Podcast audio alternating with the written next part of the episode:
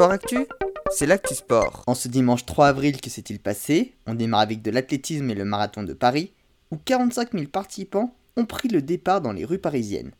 Chez les élites, Morad Amnouni a battu le record de France en terminant 3 en 2h55 et 22 secondes.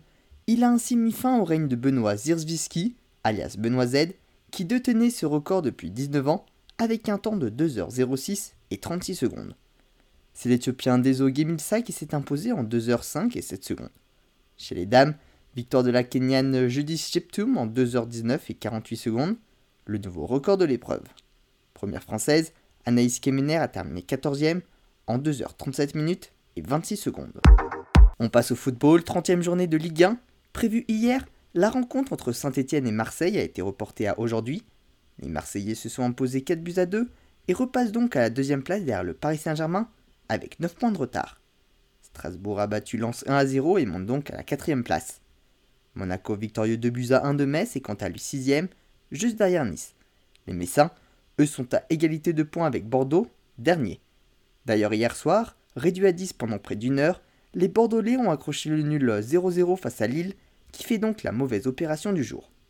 Dans les autres résultats, victoire 2-1 de Brest face à Montpellier, 1-0 pour 3 face à Reims, 3-2 pour Nantes face à Clermont, ainsi que pour Lyon face à Angers. En cyclisme, le Tour des Flandres, c'est Mathieu Van Der Poel qui s'est imposé.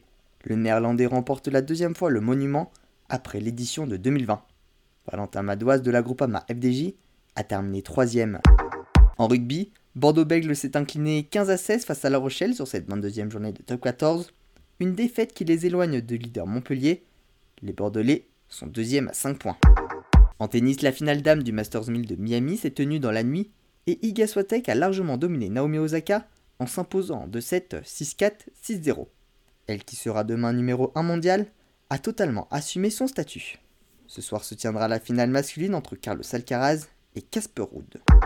En handball, huitième de finale retour de la Ligue des champions féminines, Metz a largement battu le Borussia Dortmund 32 à 19 et s'est donc qualifié pour les quarts de finale.